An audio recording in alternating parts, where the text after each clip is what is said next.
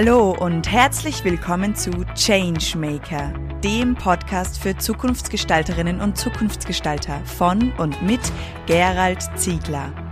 Es erwarten Sie inspirierende Gespräche mit Visionären und Vorreiterinnen aus Wirtschaft, Kultur und Wissenschaft.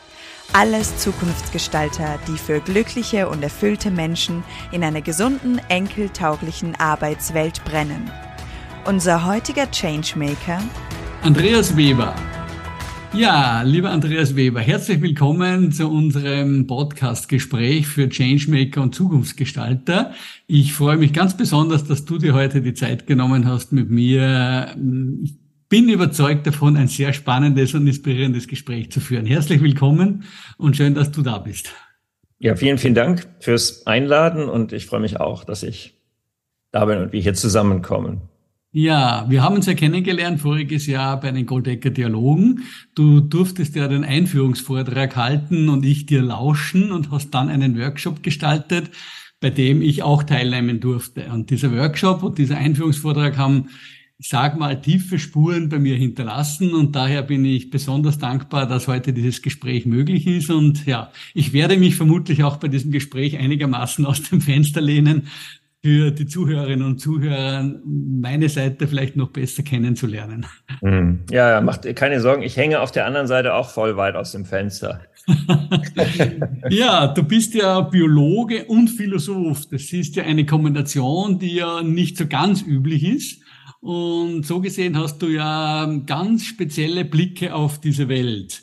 Und kannst du den Zuhörern und Zuhörern einmal vielleicht ganz kurz etwas über dich erzählen, was dich so ausmacht, äh, warum du diese zwei scheinbar voneinander unabhängigen Teile auch lebst und, und wie du das lebst? So einfach, ja, was, was ist das, was du den Zuhörerinnen und Zuhörern mitgeben möchtest am Beginn?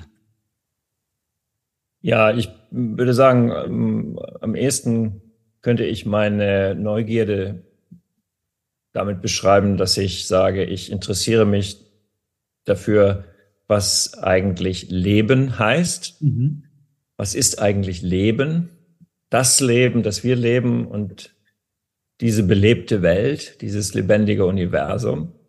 Und, ähm, und dieser Frage gehe ich nach einerseits als Philosoph, das heißt, indem ich darüber nachdenke, indem ich ihr nachfühle, indem ich darüber natürlich auch nachlese, all die interessanten ähm, KollegInnen, die darüber auch schon nachgedacht haben. Und gleichzeitig gehe ich ihr aber auch als Lebender nach, indem ich versuche, diese, ähm, dieses Leben ähm, in mir selbst zu kultivieren und zu ähm, nähren und fruchtbar zu machen.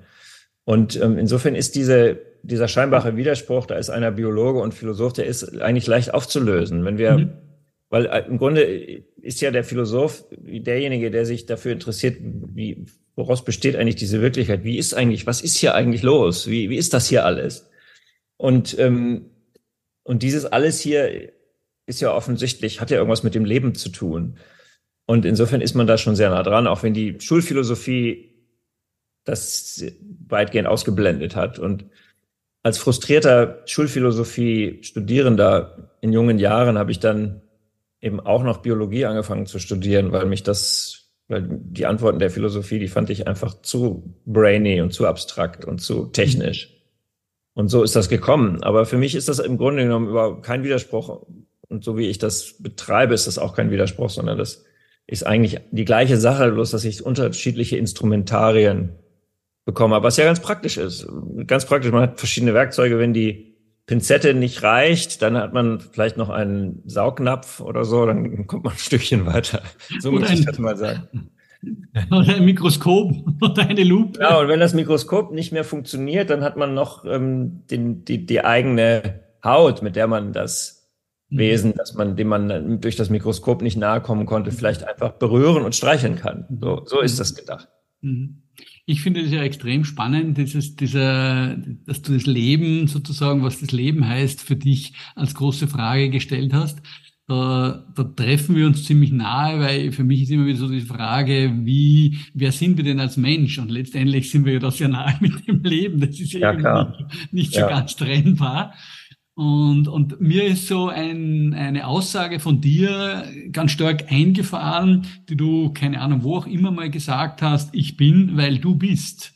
Mhm. Und das klingt jetzt sehr einfach und klingt jetzt, ja, natürlich, klar, aber ich glaube, wenn man darüber mal den eine oder andere Minute mehr verbleibt, als wie nur ja. das zu lesen, dann glaube ich, ist das genau ein, ein ganz tiefer Schlüssel, der das Leben auf der einen Seite, aber der letztendlich auch, und das ist so mein, meine Facette des Lebens ganz stark, auch die Wirtschaft und die Führung in der Wirtschaft, die extrem verändern und beeinflussen kann, diese Aussage mhm. oder diese, dieser Satz, wie auch immer man sagen soll. Ja, ja, ja, vielen Dank. Ja, schön. Das, das ist schön. Jetzt, ich sehe auch nochmal ein bisschen wieder zurück ähm, auf die Goldeck-Tage und so, was sozusagen fällt mir wieder ein bisschen mehr ein, was ich da, warum ich das gesagt habe und aus welcher Richtung kommt. Also dieser Satz, so, so, so wie du ihn gesagt, gesagt hast, den kennen ja einige schon vielleicht. Mhm. Das ist auch, ähm, der ist sozusagen auch zugeschrieben, nämlich ähm, einer,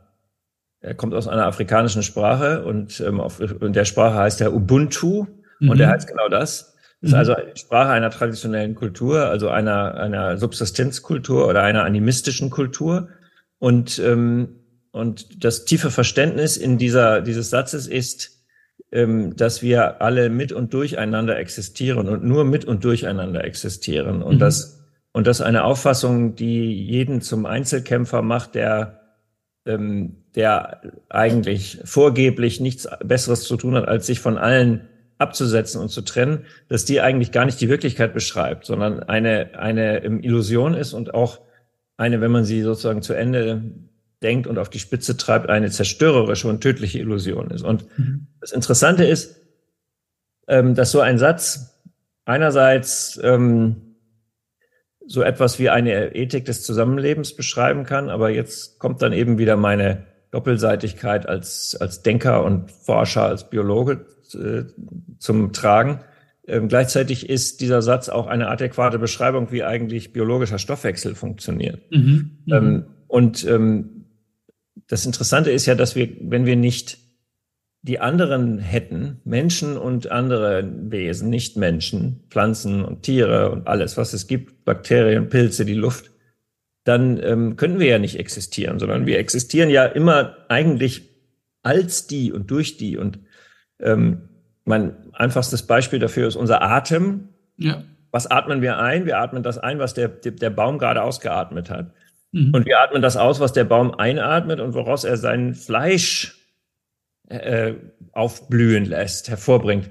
Und da ist dieser Satz ja goldrichtig. Also insofern ist das schon eine Beschreibung biologischer Realität, bloß hat leider in den letzten 150 Jahren die unsere, unsere westliche Kultur dieses, ähm, dieses Gegeneinander, dieses Kriegsmodell so ja. in den Vordergrund gerückt. Mhm. Natürlich gibt es Konflikt, das ist ja klar, aber der Konflikt hat eben immer eine, eine Linie der Grundabhängigkeit voneinander. Und wenn man das vergisst, dann verzerrt man die Wirklichkeit und dann macht man sie vor allen Dingen kaputt. Und das ist ein bisschen die Situation, in der wir heute stehen. Mhm. Ähm, ja, deswegen ist das, glaube ich, ein wichtiger Satz. Aber wichtig ist eben auch, und das versuche ich immer zu, nicht nur sozusagen Denkresultate zu präsentieren, sondern auch zu zeigen, guck mal, so tickt die Welt eigentlich in der Tiefe. Mhm. Und das spüren wir auch. Und, und, und wenn wir mit der Welt in Berührung treten, dann spüren wir ja gerade dieses. Ne? Also ich meine, ich, ich würde sagen, jetzt ich schaue hier so aus meinem Fenster hinter dem Bildschirm und da sehe ich all dieses in den letzten Tagen frisch ausgetriebene grüne Laub. Und, und ist das nicht unsere fundamentale Erfahrung in der Gegenwart dieses Frühlingslaubs, der Frühlingsekstase, dieses Ich bin, weil du bist? Ja, ist das nicht so? Ist das nicht der Kern unseres Gefühls? Ja. Also ich mache ja in der Früh, jetzt oute ich mich wieder zum Beispiel, eine morgendliche Meditationsrunde. Ja. Und wir wohnen ja in Salzburg und da gibt's gleich daneben Maria Blein, weiß nicht, ob dir das etwas sagt, das ist eine Wallfahrtskirche und natürlich ein mega Kraftort mit einem, eine Riesenkirche. Und ja. daneben steht eine wunderbare Linde.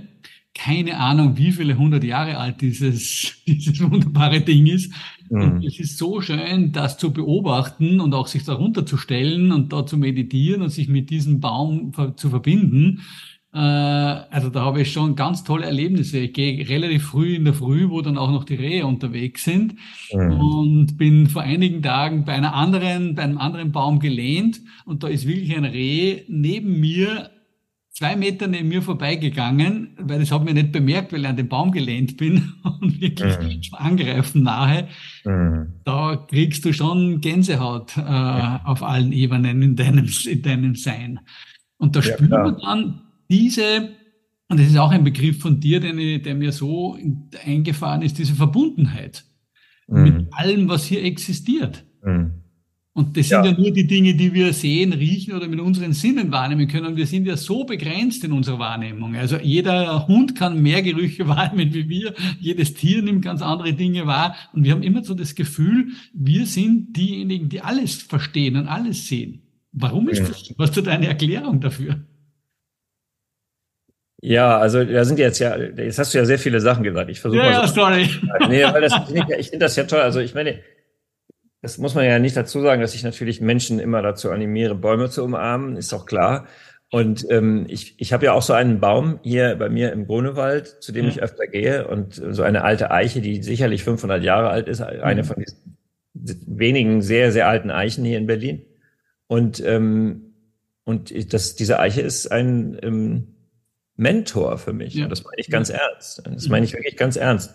Und ähm, die redet mit mir natürlich nicht auf Deutsch, aber sie redet mit mir in der Sprache des Lebens und, ähm, und in der Sprache des Lebens kann sie mir wirklich Dinge sagen, die ich auch höre und die ich verstehe. Und die weiß in der Sprache des Lebens ah, schon ein paar Dinge, die mhm. ich auch noch lernen muss oder die ich nicht so genau weiß. Und, ähm, und sie kann mich zu diesem Leben hinführen und in dieses Leben hineinführen und, und sozusagen mir eine, ähm, mir erlauben, mich an die Wirklichkeit zu erinnern. Und das, das sollen ja gute Lehrer tun. Gute Lehrer sollen ja nichts anderes tun, als die eigenen Fähigkeiten lebendig sein zu können, ähm, zu entdecken, sozusagen einem aufzuzeigen und, und sie zu erlauben. Das, das mhm. sollen ja Lehrer tun. Mehr, mehr brauchen ja Lehrer gar nicht tun.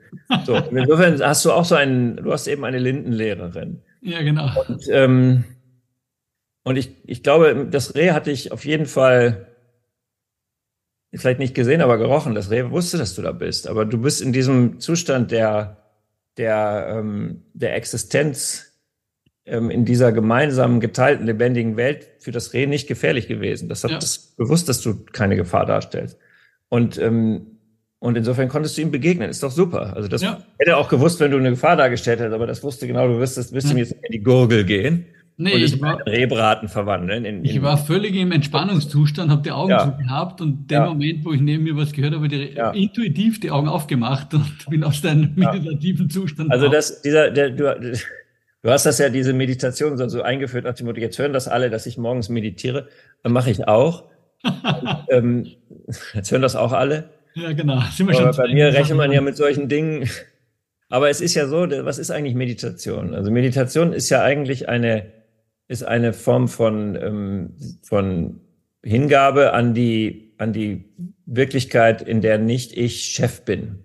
Mhm. Ähm, und insofern ist das auch eine Variante von Ich bin, weil du bist. Und wir wissen auch, dass in den großen Meditationstraditionen, in den, in den östlichen Meditationstraditionen, natürlich diese Erfahrung, dass das Ich eigentlich eine, oft eine Barriere zu etwas ähm, leuchtendem, geteilten ähm, darstellt, dass, dass das natürlich zentral ist. Also der Erleuchtete, der verliert sein Ich.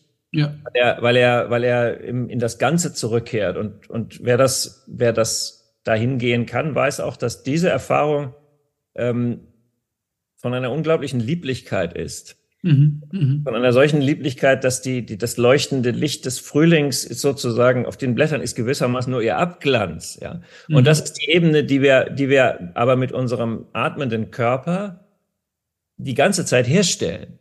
Bloß, mhm. dass wir sie als, und jetzt sind wir bei dem letzten Teil dessen, was du gefragt hast, dass wir sie sozusagen als, als, als irrational in, in den Themen unserer Kultur verankertes, ähm, ständig Urteile aussprechendes Wesen, vergessen wir das. Oder ja. sind darauf trainiert worden, das zu vergessen.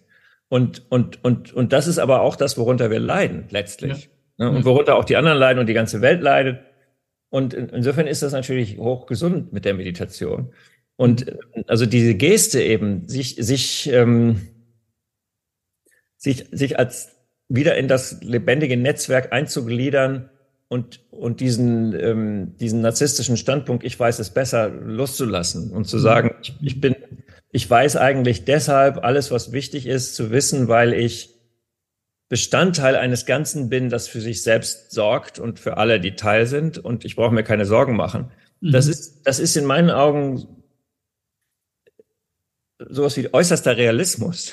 Ja, ja. Also das heißt wirklich, so auf die Basis, zur Basis zurückkehren, so die Welt so zu erleben, wie sie ist, statt dieser Fiktion zu verfallen, ähm, dass wir von ihr getrennt sind und dass wir in ihr irgendwie verloren sind, dass wir keinen Kontakt zu ihr haben und dass wir deswegen alles besser machen und besser wissen müssen. Mhm. Ja, das ist in meinen Augen eine, eine, eine, ähm, ein, ein, wie soll ich das nennen, eine, eine Verirrung. Ja, ja, ja. Die, die, die, die kurzfristig natürlich eventuell so Macht, den Machtrausch bescheren kann, aber der ist in, in sich selbst ja schon irgendwie auch ähm, kein, kein wirklich gutes Gefühl und dann ist er natürlich immer zerstörerisch.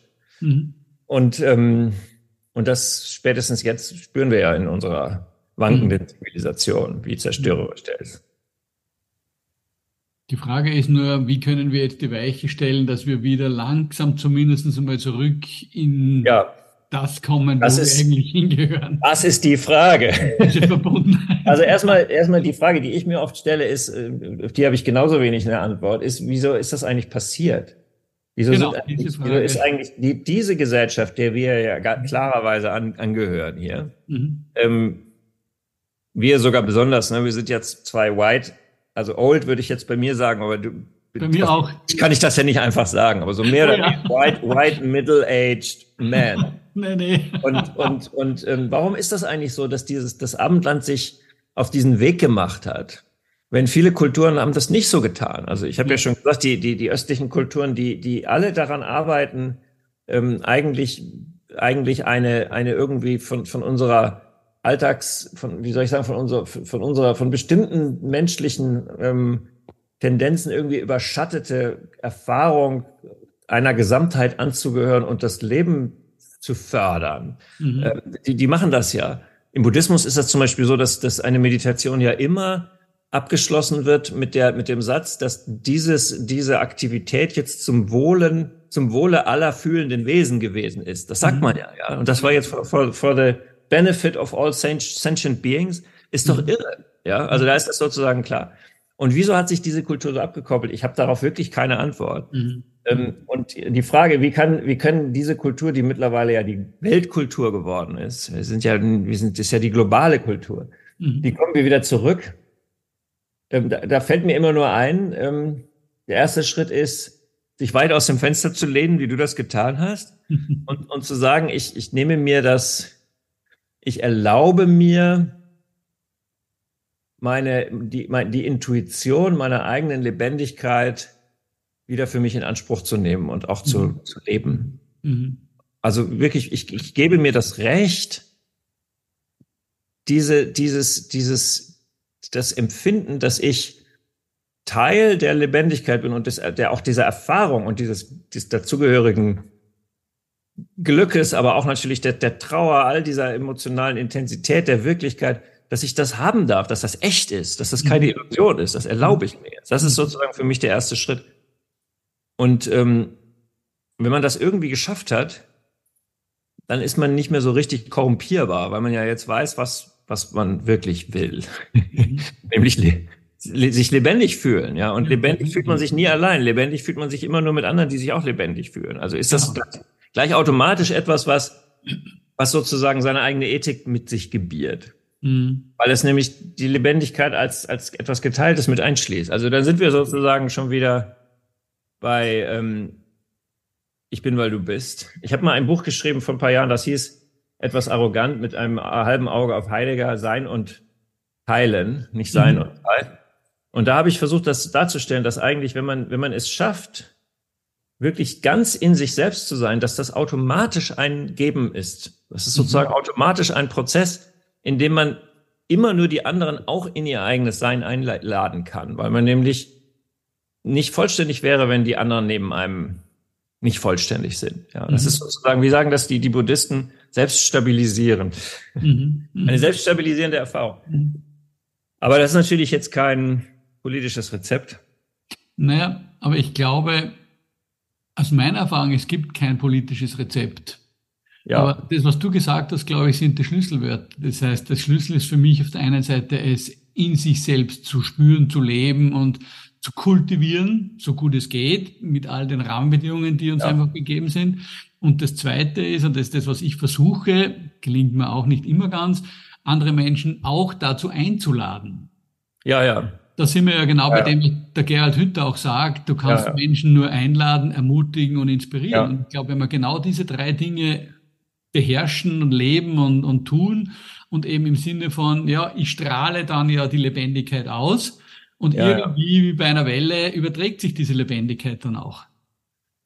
Ja, das ist so ein Geheimnis, dass, dass ähm, das ist sozusagen auch wieder enthalten in dieser Design und Teilen, dass deine eigene Lebendigkeit, wenn sie echt ist, dass sie andere auch lebendig macht.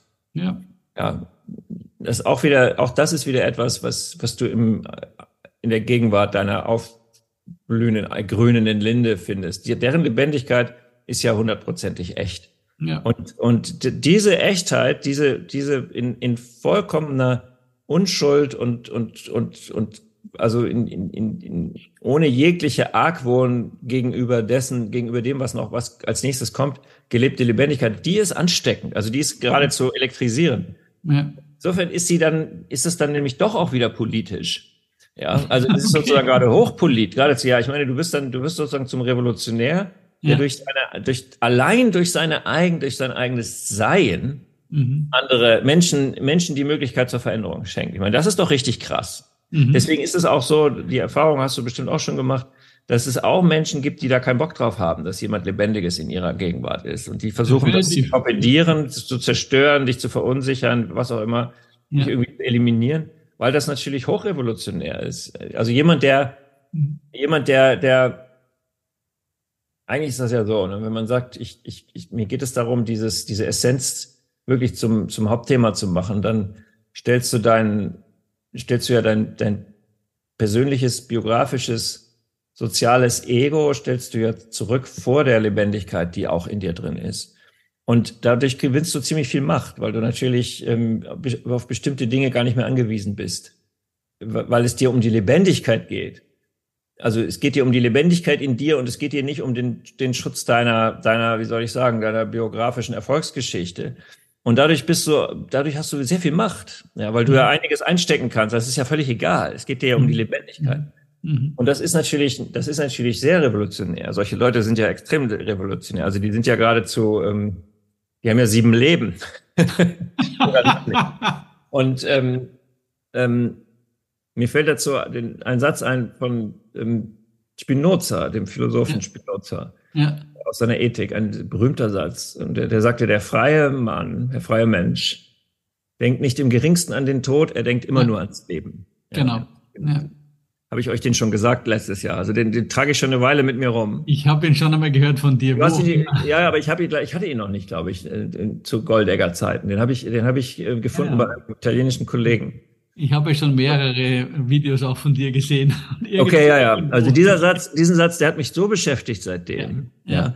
Weil, weil er auch das, die, die Freiheit und das Leben zusammenbringt. Und sagt, das ist, und wir sind ja in unserer Zivilisation sind wir so wahnsinnig auf den Tod fixiert, obwohl wir gleichzeitig über den Tod ja möglichst nicht reden wollen. Genau. Aber gleichzeitig genau. sind wir in dieser Vermeidung. Aber mhm. nur unser eigener Tod soll vermieden werden. Der Tod der, der, der ähm, eingepferchten Tiere und der Tod ähm, der, der Ärmsten, die irgendwie trinken auf den Meeren, ähm, auf, auf der Flucht, der ist sozusagen, ähm, der ist, der ist irgendwie peripher, aber unser eigener Tod muss auf jeden Fall vermieden werden. Ja. Und das wird ja in diesem Satz vollkommen umgedreht. Mhm. Und, ähm, und, und, und auch das ist sozusagen wieder eine Erfahrung. Wer das, wer diese Erfahrung gemacht hat, dass, dass man sich im, in der innersten Zone des Lebens befinden kann und dass, dass diese Zone, das ist der richtige Ort.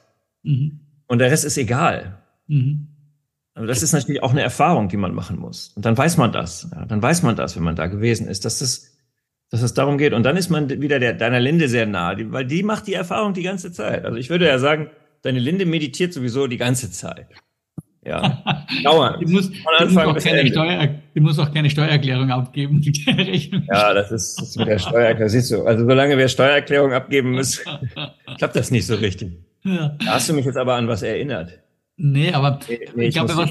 Hab sie gerade abgegeben, ja. Hast du sie gerade, okay. Nee, aber ich glaube, was dazugehört, weil du den Tod jetzt gerade erwähnt hast, ich glaube, das Leben ist auch Verwesung. Mhm das Absterben ja, ja. der Blätter ja. im Herbst ist Normalität und natürlich.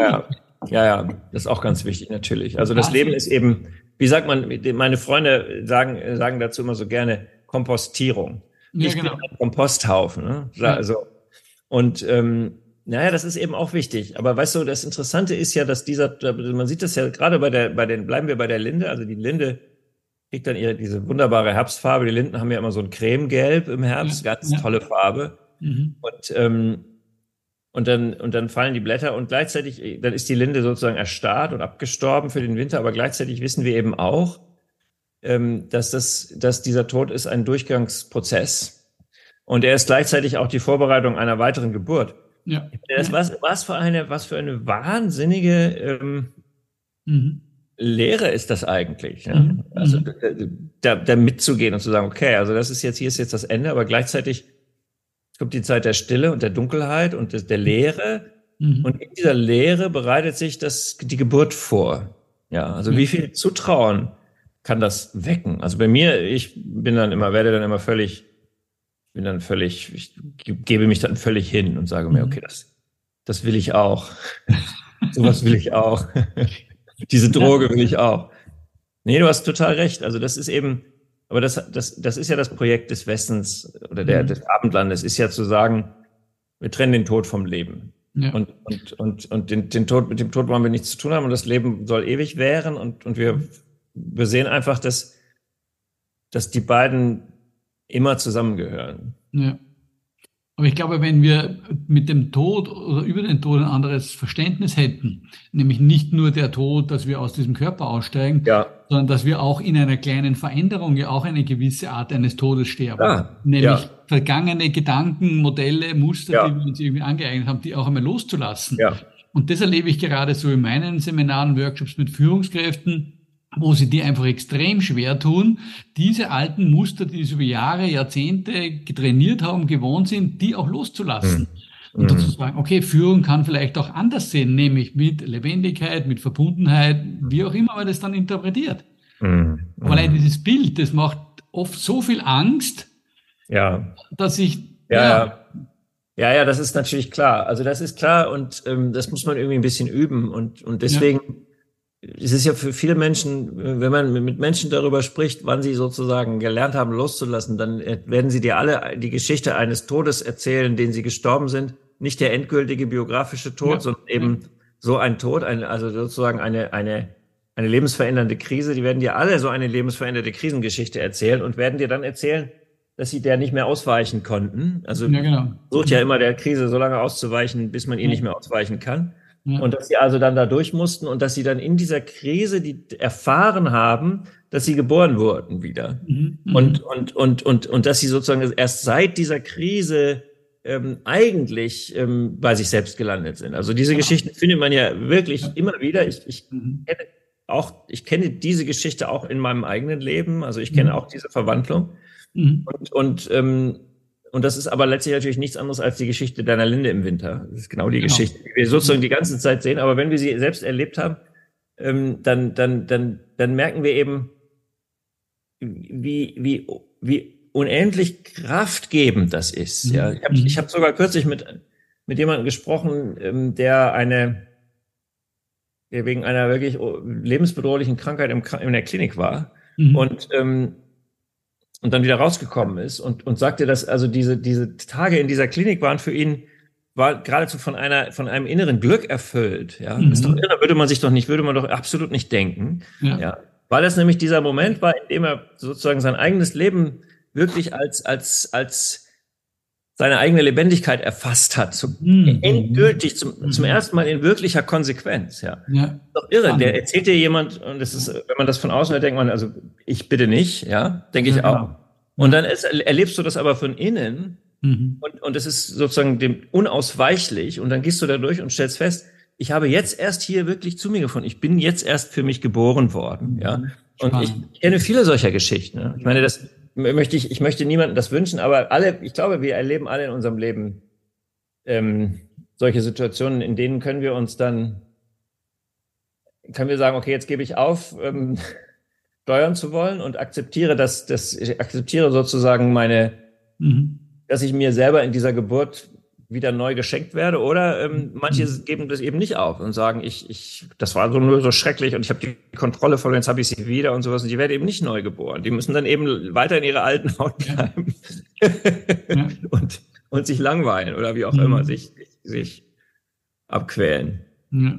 ja, aber ich glaube schon, dass wir jetzt auch als Gesellschaft, als westliche Gesellschaft zumindest mal an dieser Schwelle stehen, wo wir lernen ja. dürfen, wir stehen an dieser Schwelle, ja. Auch abzugeben, ja. Ja, aber ich meine, also wenn wir jetzt diese, jetzt habe ich habe natürlich aufgebracht jetzt die Metaphorik, aber diese die Frage, die du gestellt hast, die die ja, die uns ja alle umtreibt, sozusagen, was können wir tun, ähm, ist vielleicht auch die falsche Frage, weißt du? Wir wir stellen wir stellen fest, wir sind jetzt als Gesellschaft sind wir jetzt in der Situation von diesem Freund. Wir sind wir sind jetzt wir sind jetzt krank und wir müssen mhm. jetzt wir müssen jetzt durch diesen durch diesen Sterbeprozess Mhm. Aber wir könnten eben diesen Prozess erkennen als einen Geburtsprozess. Ja, die Frage tun, das, der Begriff tun ist das Problem. Ja. Ich glaube, es geht ums Hingeben. Ja, ja, genau. Ganz genau. Ganz genau. Wir, tun uns hingeben. Ja, ja. ja, ja. Sozusagen. Naja, ich meine, klar. Das wäre das Richtige.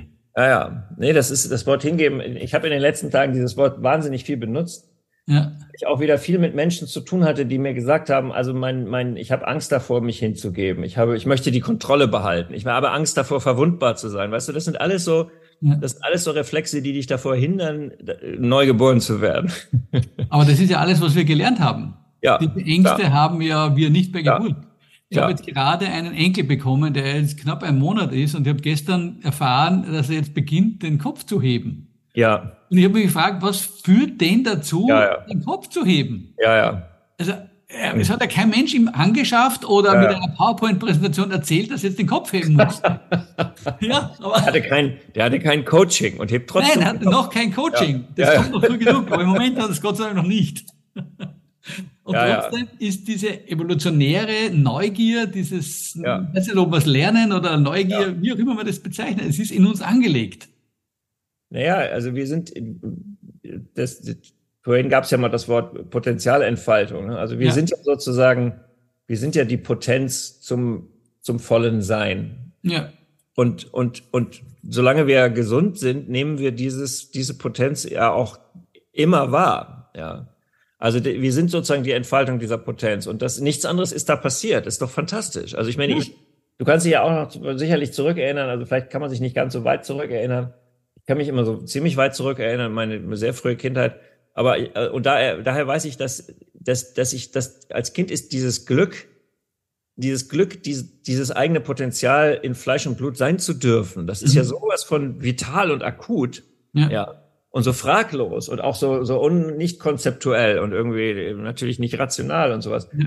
Und, und, und also because I can irgendwie. Ne? Und, und, und deswegen hat er das gemacht, ja, weil es, weil es ein Wesen ist, der dessen, zu dessen Potenz gehört, seinen Kopf zu heben. Also hebt er natürlich seinen Kopf. Ja, ja. ja sehr schön. Und das ist für mich so das Faszinierende am Leben. Wenn ja. wir versuchen, diese ganzen übergestülpten Muster und Gedanken ja. und Bilder und Vorstellungen, wie ja. es zu sein hat, wenn wir irgendwie versuchen, es langsam loszuwerden oder zumindest ja, genau. ansetzen loszuwerden. Ja, und weißt du, was du jetzt, also dieses schöne Bild mit dem, mit deinem Enkel. Ja. Ähm, das schöne Bild zeigt ja, dass wir uns, wir können ja, wir können ja uns, wir können ja darauf vertrauen, dass wir das aus uns selbst heraus können. Und das mhm. ist eben das Schöne am Leben. Mhm. Also das mhm. Schöne am Leben ist, dass wir, dass wir, solange wir nicht ähm, durch die Defektmühle getrieben wurden, dass wir das eben aus uns selbst heraus können und nicht nur können, sondern auch sogar wollen. Ja. Dass wir, dass wir in völliger Freiwilligkeit und, und, und Begeisterung über unsere eigene Potenzialität und ihre Verwirklichung, das den richtigen Weg gehen. Das ist doch, mhm. ist, das ist doch absolut cool. Ja, absolut. Also dass, dass, wir, dass wir uns, und ich meine, damit wieder Kontakt zu haben, mhm. und das ist mhm. eben auch inbegriffen in dieser Idee, ähm, dass es der wichtigste Schritt ist, dass wir uns, dass jeder sich, dass jeder übt, seiner Lebendigkeit zu vertrauen. Mhm. Ja, da, darin ist eben angelegt, dass wir dem vertrauen, was wir, was wir können, ohne dass uns das jemand erklären muss und was immer die Förderung des Lebens ist. Mhm. Ich meine, das ist, doch, das ist doch so toll, dass das so einfach ist eigentlich. Ja. ja. also das Problem ist immer nur, dass man uns das irgendwie versucht aus der Hand zu nehmen oder unsere Erinnerung zu trügen oder uns zu erklären, dass, dass, dass wir umlernen müssen und sowas. Dann werden die Sachen kompliziert. Ja. Genau. Mhm. Aber eigentlich geht das aus sich selbst heraus, wie die Linde. Die macht das auch ganz aus sich selbst heraus. Mhm. Ja, spannend. Das ist, glaube ich, so irgendwie ein schönes Schlusswort auch gewesen, dass jeder Gerne. lebendig ja, ja, Vertrauen Danke, dass du mir ein, ein Schlusswort sozusagen, dass, dass das gleich ein Schlusswort geworden ist. Freut mich. freut mich immer sehr. Ja, die Linde ja. fand ich ein gutes Leitmotiv. Also sehr gut. Und den Enkel auch, nicht schlecht, ja. Denke ich auch. Wir haben die Zeit schon ziemlich überzogen mit okay. dem Podcast. Aber ja. wir wollen unsere Zuhörerinnen und Zuhörer nicht allzu sehr zeitlich strapazieren, wobei ich glaube, es war so spannend mit dir, dass ich mich wirklich freuen würde, wenn wir noch einmal in absehbarer Zeit vielleicht noch ja. einmal ein weiteres Gespräch führen könnten. Gerne. Ich danke dir wirklich für deine ganz spannenden und tollen Ausführungen, dass du ein sehr spannender, tiefsinniger Mensch bist. Das war mir bewusst und du hast es jetzt wieder unter Beweis gestellt und vielen Dank für deine Zeit. Ja, danke, dass ich da sein durfte. Danke, Gerald. Danke, dass Sie heute beim Changemaker Podcast dabei waren. Mehr Informationen dazu finden Sie in den Show Notes und auf www.thechangemaker.at. Wenn Ihnen diese Folge gefallen hat, dann vergessen Sie nicht, den Podcast zu abonnieren. Wir freuen uns auf Ihre Reaktionen, Gedanken oder Fragen auf podcast at deadchangemaker.at. Oder vielleicht möchten Sie uns auch eine Zukunftsgestalterin empfehlen? Wir wünschen Ihnen eine wunderbare Zeit. Bis bald bei der nächsten Folge des Changemaker.